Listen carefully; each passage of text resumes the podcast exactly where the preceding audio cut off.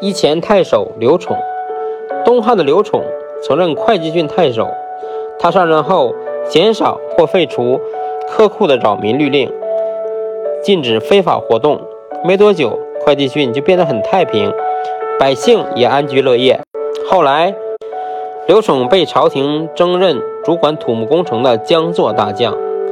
会稽山郡山阴县有五六个老头从若耶山山沟出来。每人携带了一百个铜钱来送别刘宠，说：“我们是从山沟里出来的见识短浅的人，从未见过郡府。早先别的太守上任后，派差役到民间搜刮，一天到晚不停，有时整夜狗叫，真是鸡犬不宁。自从你来了以后，夜里听不到狗叫，百姓看不到差役上门，想不到我们连年老人会遇到这太平世道。